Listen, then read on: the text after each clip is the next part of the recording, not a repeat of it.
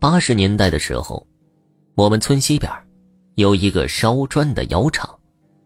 由于烧砖要取土，因此窑厂旁边的那块土地渐渐的被挖出了一个很深的大坑。那天，我们几个小孩子放学后跑到大坑里玩，发现了一堆散碎的骨头，其中有一个骷髅头还算完整。有胆小的不敢上前。这个时候，狗蛋看见后跑过去，用脚踢着骷髅头当球踢。后来，见没人敢过去陪他玩，就一脚把那个骷髅头踢出去老远。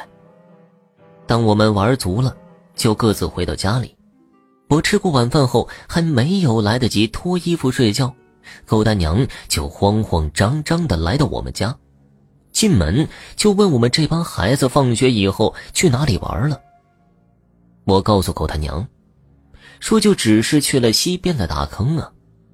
狗蛋娘又问我在那里做了什么事情，我这才将狗蛋踢骷髅头的事情说了一遍。这个时候我娘过来问发生了什么事情，狗蛋娘哭着说：“自从狗蛋回到家里之后，就一直吵吵着饿。”我那个时候正在蒸馒头，他就蹲在旁边直流口水。等馒头蒸好后，谁知他抓起热馒头就吃，那可是刚出笼的热馒头啊！他也不嫌烫，一个接一个的往嘴里塞，吃的样子好吓人。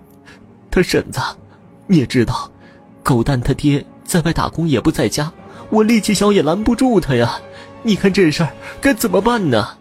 狗蛋娘，你先别着急，我陪你看看去，我娘说着，就着急忙慌的跟着狗蛋娘出了门。我闲着没事也在后面跟着。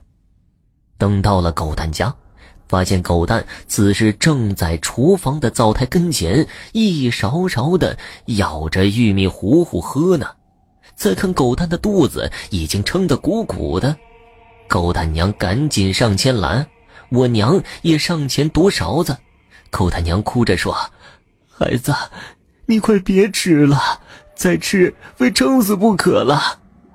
我娘一看，狗蛋这像是被饿死鬼给附身了，就赶紧对我说：“快，快去把你老王奶奶请来。”我娘说的老王奶奶，大家应该知道是做什么的。村里面谁家要是有什么事儿，或者得了撞客，一般都是让他给送。老王奶奶来了之后。点上四支香，插在桌上的香炉里。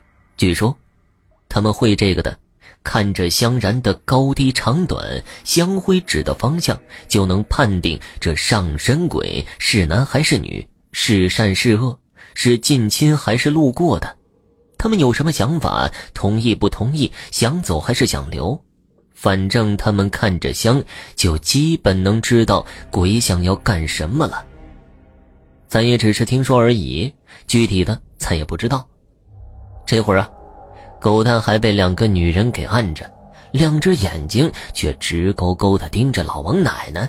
香炉里四支细细的烟柱袅袅升起，老王奶奶看着看着就对狗蛋说：“说吧，你究竟想干什么？”狗蛋娘手按着他，哭着说道：“狗蛋呢？”你老王奶奶问你话呢，你倒是快说呀！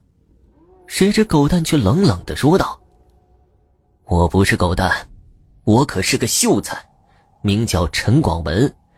前些日子尸骨被那些人挖出来，暴尸荒野，这已经是有辱斯文了。我的脑袋还被这个臭小子当球踢。虽说我们读书人手无缚鸡之力。”但他也不能这样欺负我呀！哎呀，这都是孩子的错，可是他毕竟还小，不懂事儿。你这样附在他身上，还可劲儿的吃，会撑死孩子的，到时候罪孽可就大了。哎，我并非本地人，当年溥仪皇帝下台，废除了科举，像我这些读圣贤之人。也就没什么用了。战乱加上灾荒，乡里人一个个成了难民，都逃荒要饭去了。可我是个读圣贤书的人，圣贤书上说君子不食嗟来之食。我最后饿死在路边，死了之后，这才知道孔老二这话真的会害死人呢。我没有阴疾，又是饿死的，所以归不了阴司，天天盼着过年和清明，因为这样可以到无主的坟上弄些纸钱花花，日子过得很是辛苦。前些日子，我的尸骨被无知之人掘开，并抛弃在大坑之内，已经是够可怜了。这时来了几个孩童，就是这个臭小子还拿我的脑袋当球踢，最后那一脚，我的头颅也被摔坏了。是可忍，孰不可忍？我想讨个公道，一怒之下就附在了他的身上。到了他家一看，竟然有吃食，就大吃起来。孩童无知，你又是个读书人，应该明白这些，就饶了他吧。有什么要求，我让他父母替你办到，你看怎么样？如此，甚好。我只求能将我的尸骨能够重新找地方埋葬。如若能办到，小生这就离开。办得到，办得到！求你赶紧离开我孩子的身体吧。这话刚说完。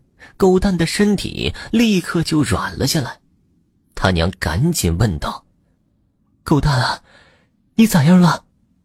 这个时候，狗蛋悠悠的说道：“娘，我的身上好冷啊。”接着，狗蛋不停的打着喷嚏，他娘还没有来得及给他找被子盖，就见狗蛋捂着肚子：“哎呀，我肚子疼。”撒着欢儿的就往厕所跑去了。